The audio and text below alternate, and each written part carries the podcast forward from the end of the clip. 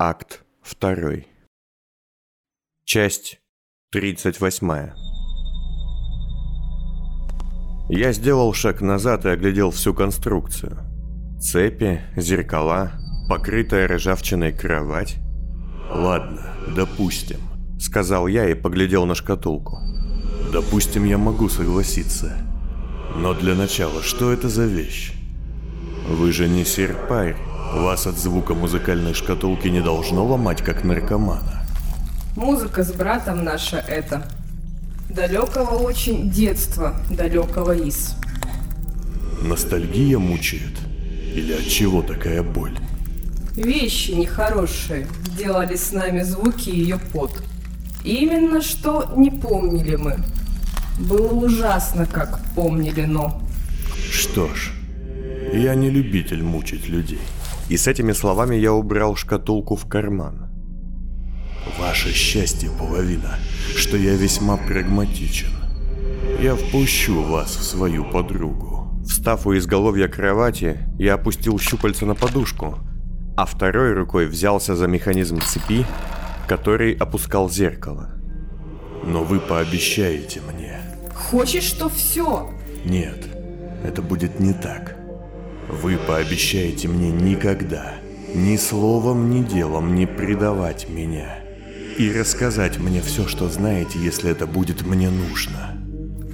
Обещаю. Нет, клянитесь. Разумом своим клянусь. Нет ничего равно все у меня больше. Я поглядел на нее сверху вниз. Стоя у нее за спиной, я видел ее лицо перевернутым, да еще и разделенным зеркалом. Зрелище было специфическим. Ладно, что нужно делать? Не заваливались края, чтоб медленно опускай. Зеркала нет где, часть мою на то только опускай. Не нужно мне отражение. Туговато идет. Странно это. Легко было все резьбой кликали которого мальчика у того. Но, видать, он больший спец. Кстати, что это было? Что это были за люди все-таки? Спросил я медленно, с видимым усилием, аккуратно опуская зеркало смеей на тело половины. Масок хозяина работники это, аукциона с его. Вы назвали одного центрик, а другого эмосос. Это были эмоцентрики? Верно. Хозяин масок владеет ими. Нужны ему вы зачем и... Что?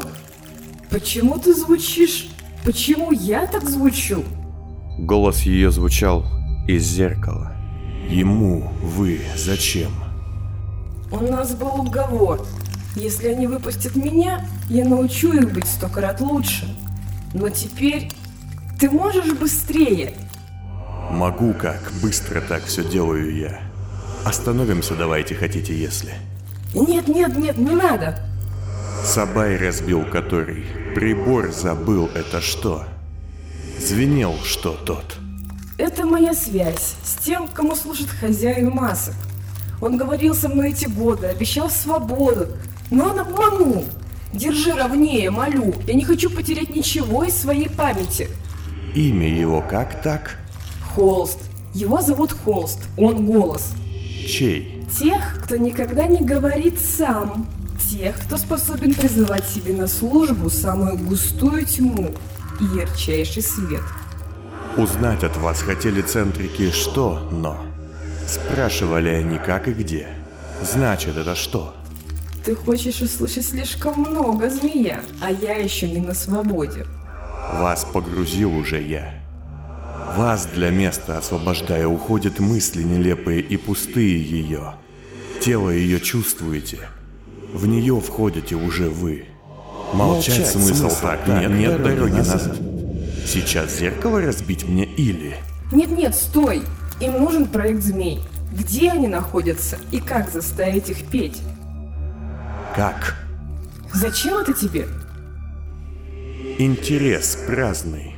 Ну? Эм, я не знаю как. Я соврала холсту, набивала цену. Их научили петь лишь по нотам, которые были в четырех руках трех людей. Я ушла раньше, чем эту симфонию написали до конца.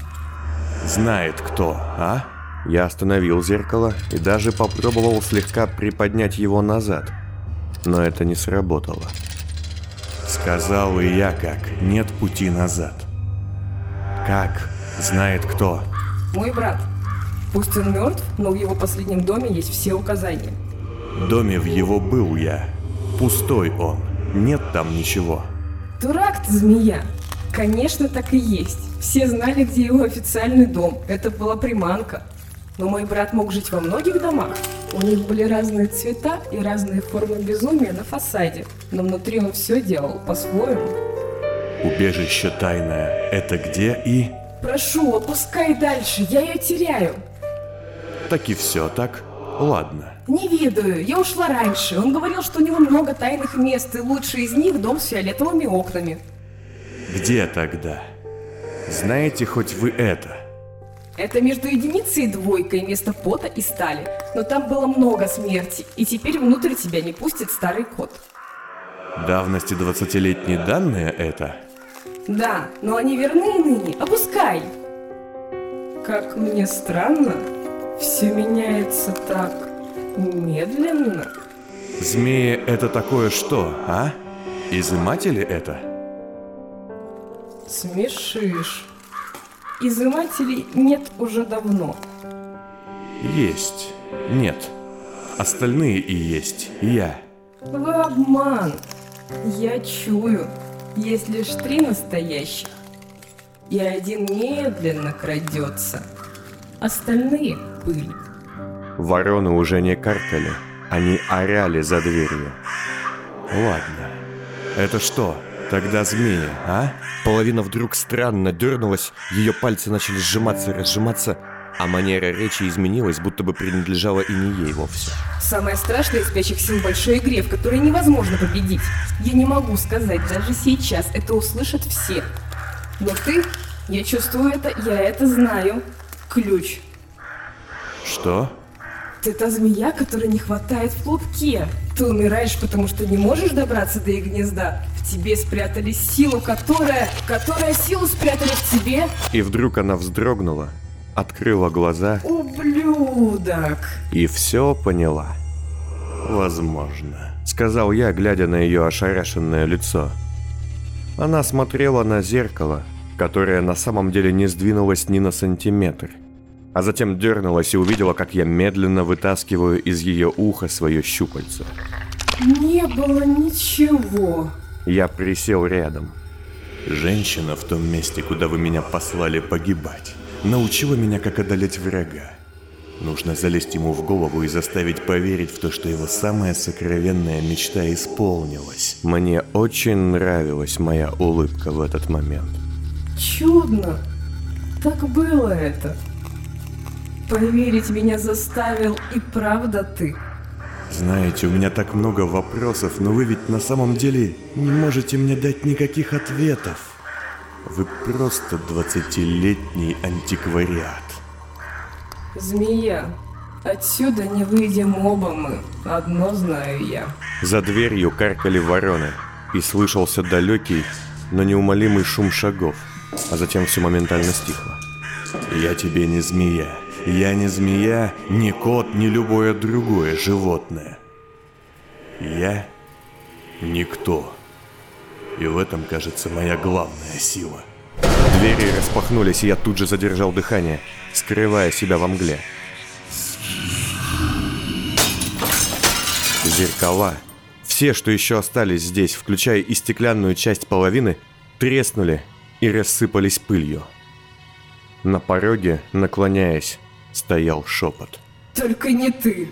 Я отполз в угол, чувствуя, что боль в груди и голове не позволят мне таиться долго. А шепот шагнул внутрь. Точнее, он просто оказался внутри. И он видел меня.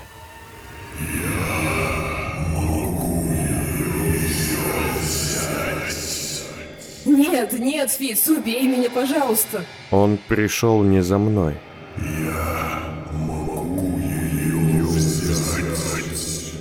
Шепот не спрашивал, но и не требовал. Он словно формулировал мою собственную мысль. Ему было плевать на мою тьму. Свет? Да, свет бы, пожалуй, мог его отогнать, как сделал тогда на крыше.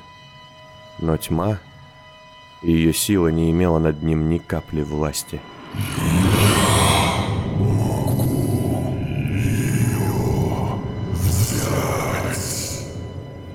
Да, да, конечно, бери. Я выдохнул на этих словах, не в силах более таиться. Прошу, лучше смерть.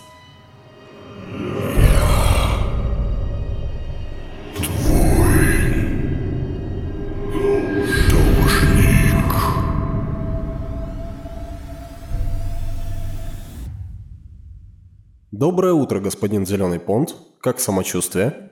Великолепно. Я растирал свою руку. Старую, живую. Новая меня бесконечно пугала. Как вам ваш протез? Великолепно. Ужасно. Она была ужасна. Просто потому, что я не испытывал к ней ровным счетом ничего. Ну, я очень рад. Проверим, работают ли все модули. Черная, тонкая, по крайней мере тоньше, чем моя настоящая рука. Никаких декоративных панелей из дерева, как у убитого мною Рета. Никаких сквозных отверстий, как у полковника Симонова только контуры несуществующих мышц и сегментарные пальцы. Все внутри, вот, смотрите.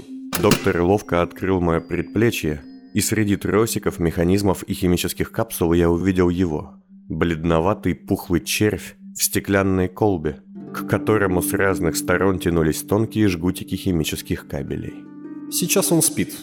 А, начнет функционировать через пару часов. Вот подробная инструкция по обращению и с рукой, и с пиявкой, а вот разрешение на протез четвертой категории. Попробуйте ее сейчас. Коснитесь чего-нибудь. Попробуйте представить себе большую вилку, которой вы ткнули себе в щеку. Примерно такое ощущение будет у вас, когда вы впервые коснетесь своего лица протезом. Ха, нет, я шучу. Все будет куда хуже. Я ничего не чувствую. Ну, это логично. Но вот сдавите стакан. Видите? Так что будьте осторожны. Вот здесь вы можете регулировать мощь давления. Сейчас стоит тройная от обычной максимум в 10 раз сильнее. И что? Я теперь могу идти? Она не отвалится? Нет, вы можете хоть повиснуть на ней. Срощено, ввинчено, заживлено. Проще будет оторвать вам настоящую руку. Нет, спасибо, не надо. Я поглядел в зеркало. На меня смотрел хмурый, небритый тип с неровными волосами по плечи. Цвет был не мой. Теперь я был темным шатеном. Брови мои, в отличие от прошлых, были куда гуще и придавали мне еще более зловещий вид. А почему я не брюнет? Вы просили настоящий цвет волос? Раньше вы красились? А, ясно. Вы собрали мне все, что я просил? Да, вот химикаты для окуляра, вот медикаменты, вот веритоник очень хорошего качества. С поводками сделали так, как вы просили. А насчет пилюль, э, есть только те, что ваши люди берут всегда. Никаких особых не нашлось. А папиросы? Хотя вряд ли они есть в больнице. О, спасибо. Осталось помыться, и вы готовы к выписке. Кстати, мне ничего не приходило? Какое-нибудь письмо, записка? Или, быть может, был звонок? Да, было. Господин Януш. Сказал «да» и передал вот этот адрес. А, наверное, вы понимаете, о чем речь? Отлично. Ну, теперь давайте, где ваш душ?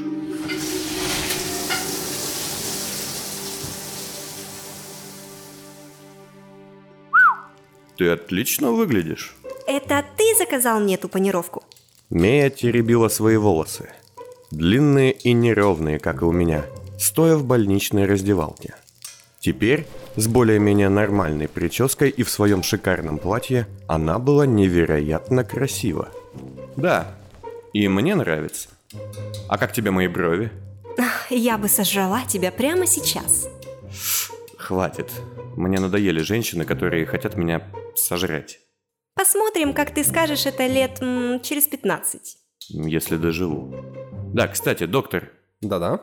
Я делал заметку на полное обследование головы. Вы... Вы не нашли там чего-то лишнего? И да, и нет. Отойдем в сторонку. Мы отошли к окну, ведущему не на главную улицу, а в небольшой переулок.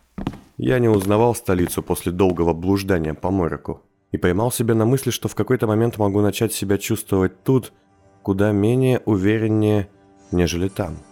У меня две новости. Одна плохая, вторая нехорошая. С какой начать? Ну, с плохой. Это касается вашей подруги, Мии. Что? Мы комматировали ее по вашей просьбе. Перед этим провели анализы. Она умирает.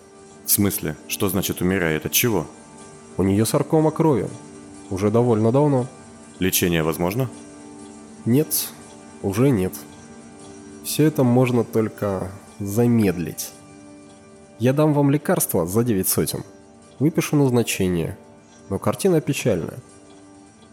Ладно. А что тогда еще за новость? Врач пошел дальше, в сторону курилки. Мы изучили вашу голову. Того, что вы описали, там... Там этого нет. И что тогда там есть? Врач вздохнул и закурил. След. Воспаление в мозговых тканях. Как от э, инъекционного вмешательства. Это опасно? Да. Не так, как злокачественное образование, но все же. Скажите, у вас не наблюдалось провалов в памяти, потерь сознания и прочего? Но еще как. Что это значит, доктор?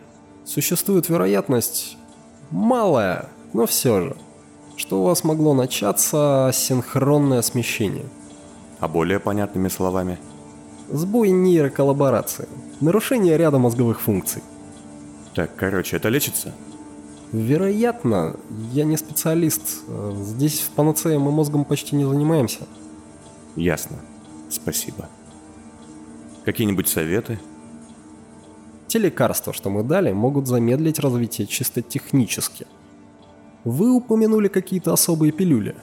Судя по вашей просьбе, вы, возможно, знаете об этой болезни столько же, сколько и я. Я ничем не могу вам помочь. Угу. Я могу идти? Да, приходите еще, если хотите, но желаю вам не иметь надобности. Он протянул мне руку, и я пожал ее. Максимально осторожно, своим протезом. Кстати, как ваш диагноз? Отлично, сказал, что это, видимо, было временное помешательство, кризис возраста. Я думал, он перенесет это тяжелее. А рукопись, он не уничтожил ее? Нет, я положил ее вам в саквояж. Она, кажется, никому по душе особо не пришлась, кроме вас. Я кивнул и, забрав Мею из раздевалки, вышел на улицу. Меня усыпили, как кошку драную. Я потеряла 10 дней жизни. Возможно, в ее случае это и в самом деле чудовищная потеря. Интересно, а она сама знает? Хотя волосы, деньги, отличное настроение. Можно и простить тебя. Мея поглядела на меня и поправила мне волосы. Нам нужна стрижка. Я ничего не ответил. С волосами и бровями она выглядела совсем иначе. И, к несчастью, я не был уверен, что теперь она не напоминала, пусть и совсем-совсем чуть-чуть, лишь цветом волос, Лукрецию Штайн. Мне такой странный сон снился. Там была я, ты и какая-то бесконечная старуха. Она хотела как-то забрать мою молодость. Или типа того. Еще она напоминала тебя. И я подумала, что это твоя мать. А что было потом? Ты... Ты не отдал меня ей. Хотя очень хотел. Я помню, что я обиделась на тебя. Там, во сне. Но потом ты прогнал ее. Ну и чушь же тебе снится, Мея. А что тебе снилось? Я задумался. Женщины. Много разных странных женщин. Живо за мной. Собака прошел мимо нас, хотя узнал я его только по голосу. Он был в строгом дымчатом деловом костюме, в черном котелке и с зонтом в руках. Даже походка его немного изменилась. Это что еще за новый образ? Эй, с кепкой и курткой ты выглядел более внушительно. А сейчас ты какой-то клерк, сказал я, когда мы поравнялись с ним. Вы тоже изменились. Патлы вон отпустили. Любишь волосы? Отпусти их. И не завидуй. Не волнуйся, скоро и у тебя прорежется первый невинный пушок, и ты начнешь изучать собственное тело. Но собаке было явно не до шуток. Шеф, Выключи балаган. Вокруг толпа уродов. Надо валить. Из столицы, что ли? Однако я все же насторожился и стал незаметно оглядывать улицу. Тут кресты. Может и не сам он, но его люди точно. Эм, а кто это? Что за мрак? Ты вообще меня слушал на каторге? Я знаю каждую деталь твоей истории наизусть, а ты даже не удосужился запомнить, что я дальтоник и кто за мной гонится? Ребята, идем в магазин. Мия свернула за угол, потащив нас к небольшому торговому центру, представляющему собой пятиугольное здание, стоящее колодцем, со множеством входов внутри дворя. Не лучшее время для покупки вещей. У тебя же новое платье. Эй, ему уже 10 дней. Да ты ходила в нем один раз. Не один, а три. Это первое. Второе, мы уже были замечены в этих вещах. Надо сменить шкурку. Плюс там есть парикмахерская. Изменившийся, быстрый ход событий сбил меня с толку. Я снова начал теряться. Вот мы подходим к торговому центру, а вот мы уже внутри, ищем магазин готового платья. Вот я оплачиваю стрижку себе и Мея. В один из моментов я, умудряясь собраться, вывалил в ладонь горсть пилюль и проглотил их, закашлившись. От сбитого дыхания из глаз пошли слезы, и я протер их металлической рукой, вздрогнув от ледяного касания. А затем я вздрогнул второй раз, подняв голову и увидев перед собой его, человека в красном пальто и такого же цвета цилиндре, перекинувшего через плечо увесистую сумку, набитую различным хламом, за которой можно отправиться на каторгу без суда и следствия. Мое отражение улыбнулось мне, и я не сразу понял, что это была моя улыбка. Вы довольны, господин? По-моему, костюм и пальто сидят идеально. И даже лучше. Спасибо. Я попытался было упаковать старое, купленное собакой желтое пальто в свою сумку, но места для него там не было. Сверху всех моих вещей и правда лежали листы с машинописным текстом. Та самая пьеса «Халаты» от злополучного диагноста. Я вновь пробежал страницы глазами и остановился, увидев в середине, на развороте, размашистые красные цифры. Можно было спорить, что в прошлый раз их не было. Однако стоило мне повернуть страницу к себе, как на ней вдруг начал появляться еще текст. «Встань против тьмы, сдавивший свет земной. Пусть вспыхнет старость заревом заката. Не гасни, уходя во мрак ночной. Ведь гибели твоей уже известна дата».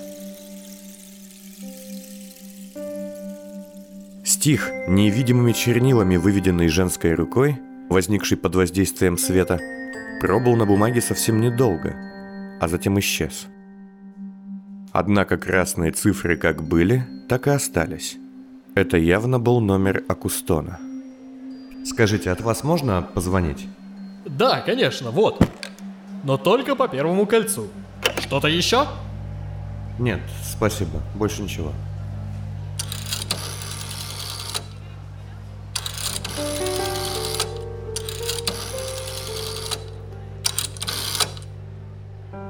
Я слушаю. Я так и думал. Ну и зачем вы испортили шедевр медицинской драматургии? О, позвольте. Сходите в театр, друг мой, и посмотрите на настоящие шедевры. Впрочем, скоро начнется театральный сезон, кажется. И я думаю, труппа сама явится к вам. Кстати, я рад вас слышать. Как и вы, я тут долгое время находился в плену собственного разума. Многое осмыслил. В каком-то смысле по вашей вине. Что бы это все значило? Да все. Все, что происходит, происходит по вашей вине. Может быть, мы пропустим кусок с глупыми вопросами? Или все-таки будем как обычно? Полагаю, бесполезно спрашивать, как вы меня нашли. У вас, видимо, есть свои люди в клинике? Думаю, правильнее будет сказать, у меня в ней нет чужих.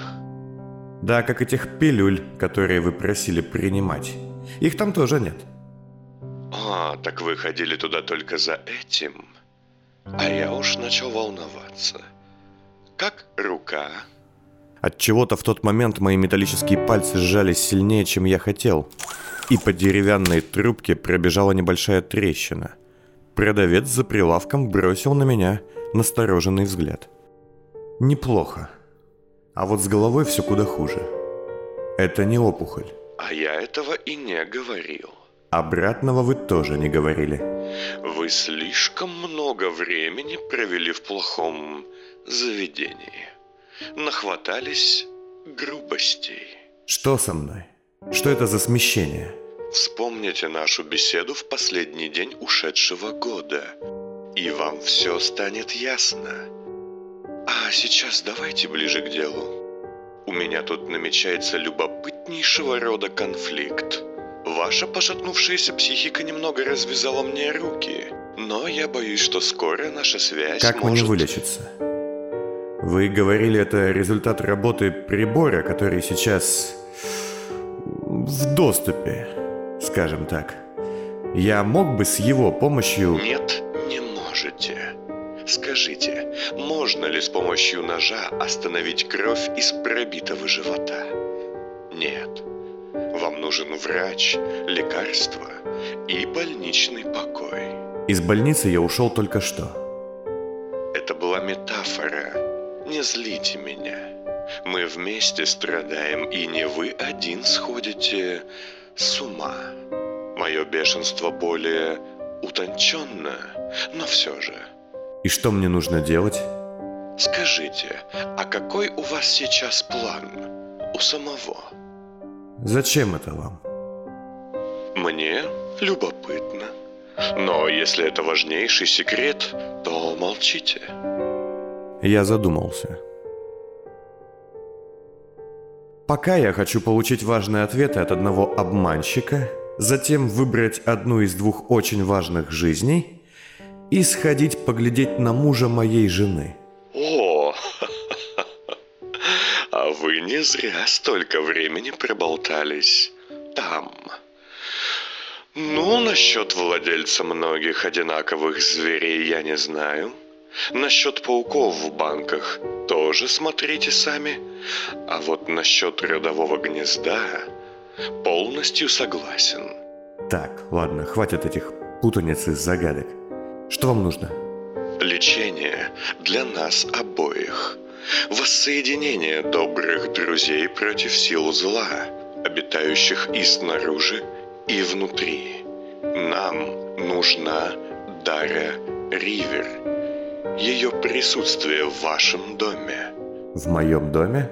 Да. Она лекарство. Я врач. А в вашем доме Подготовленная больничная палата. Кем подготовленная? Вами, конечно. Ну и мной. Советами в основном. А почему именно Дарья все-таки? Да потому что больше никого не осталось. Но если вдруг найдете еще одну такую же, то пожалуйста. Ладно, я по крайней мере знаю, где она. Спрошу, когда увидимся. Злые языки шепчут, что ее там уже нет. Но вы ее найдете. Этого просто не может не случиться. Всего лишь этап. Откуда такая уверенность? Так всегда было. Но все это не имеет смысла, пока вы не избавитесь от чудовища, которое сами и создали. От кого? От паучихи? А как она связана с этой болезнью? Она одна из ее форм. Вам же говорили, она болезнь. В случае с таким человеком, как вы и я, обычная болезнь приобретает чудовищные формы. И для вас, к сожалению, лечение без решения этой проблемы невозможно. А раз невозможно для вас, то и для меня – я ничего не ответил. Ладно, подытожим. Вы, я, Дарья, все у вас в гостях. Позвоните мне на этот же номер. Буду ждать, начиная с завтрашнего вечера. Удачи. Нет. Нет? Неудачи? Что потом? Когда мы вылечимся, если это все не один большой обман, что будет потом? Если это потом будет, то тогда и обсудим. Хотя, позвольте вам задать один вопрос. Какой? Личное или общественное? Что? В трубке раздался треск. Кто вас спросил об этом? А, да неважно. А что? Нет, нет, ничего. Мой вопрос иной. Скажите мне, друг мой, если бы вы обладали чудовищным преимуществом, великим знанием, дающим могущество и власть, неким ответом на важнейшие вопросы, способным изменить обычный ход вещей, как бы вы поступили? Использовали бы сами? Или, быть может, отдали кому-то? Задайте себе вопрос, что бы я предпочел. И поверьте, это важно. Задумались? А ведь ответ такой легкий.